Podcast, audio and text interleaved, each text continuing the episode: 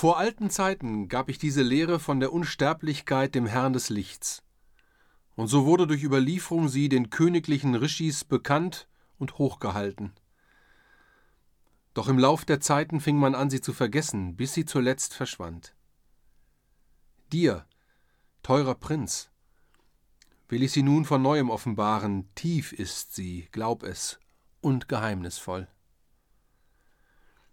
Arjuna spricht Du warst, o Herr, viel später erst geboren, nachdem der Herr des Lichts erschienen war. Wie soll ich's denn verstehen, wenn du sagst, dass du es warst, der ihm die Lehre gab? Krishna antwortet Schon vielfach waren die Erneuerungen von meinem Dasein, vielfach auch die deinen. Die meinen kenne ich alle, o Arjuna. Du aber, Sieger, kennst die deinen nicht. In meiner Gottheit bin ich ungeboren, unsterblich, ewig. Und der Herr von allem, was da geboren wird und lebt, und dennoch wird meine Form geboren, kommt und geht. Dem flüchtigen Bild im Spiegel der Natur drück ich den Stempel meiner Menschheit auf, durch meines hohen Geistes Zauberkraft.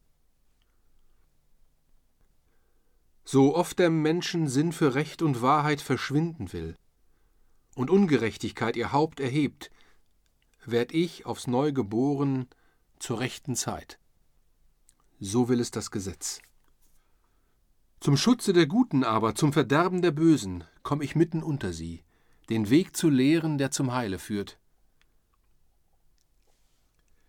Wer meinen göttlichen Beruf und meiner Fleischwerdung heiliges Geheimnis kennt, wird nach dem Tode nimmermehr geboren. Befreit vom Körper ist er frei der Last des Irdischen und sinkt nicht mehr herab.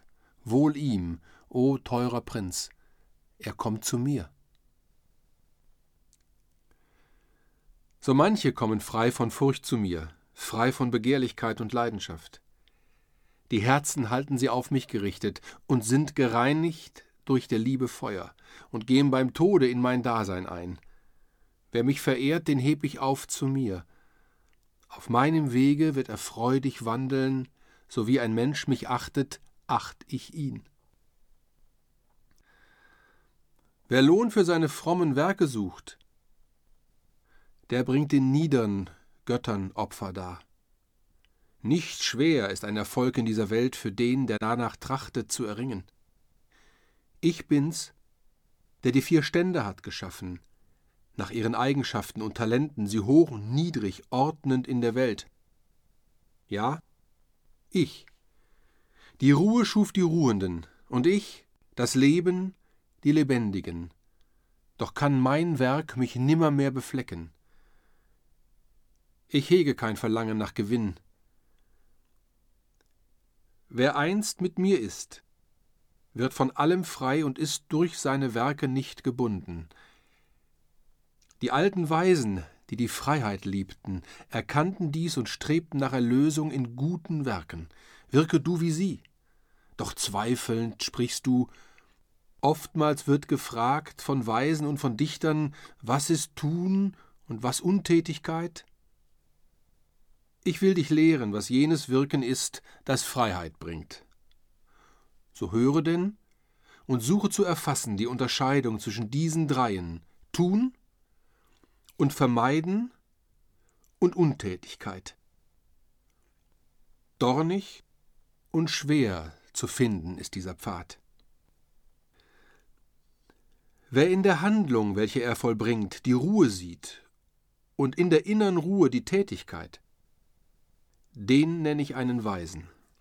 Ob er nun wirke oder ruhe, stets erfüllt er seine Pflicht und handelt recht.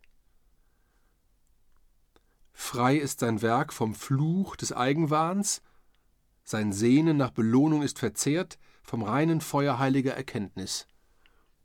Ein Heiliger wird er mit Recht genannt, denn heilig ist der Geist, der ihn erfüllt.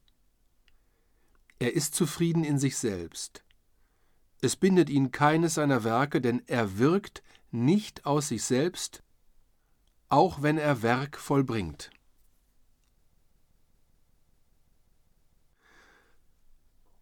Auch gibt es viele, die im mystischen Feuer der Selbstbeherrschung, das der Wahrheit Licht entzündet hat, auf dem Altar des Herzens entsagungsvoll des Lebens Freuden opfern. Dann jene, die gebunden durch Gelübde des Reichtums und der Demut Opfer bringen, durch strenge Buße, Fasten und Kasteien, und die durch stilles Lesen in den Büchern und tiefes Grübeln nach Erkenntnis suchen. Dann jene, die den innern Geistesatem dem Äußern anzupassen suchen, geistatmend des Gedankens Kraft zu stärken und ihn als Liebe wieder auszuhauchen. Wohlachtend, dass sich kein Gedanke nahe, der nicht dem Heil der Seele nützlich ist. Auch üben manche viel sich im Entbehren. Das körperliche Leben suchen sie, dem Geistesleben völlig aufzuopfern.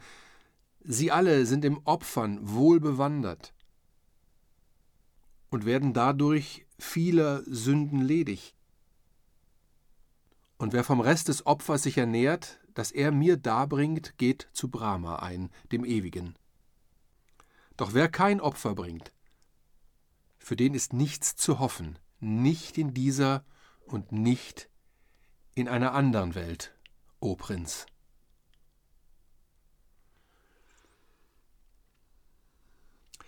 Wenn du die Wahrheit kennst,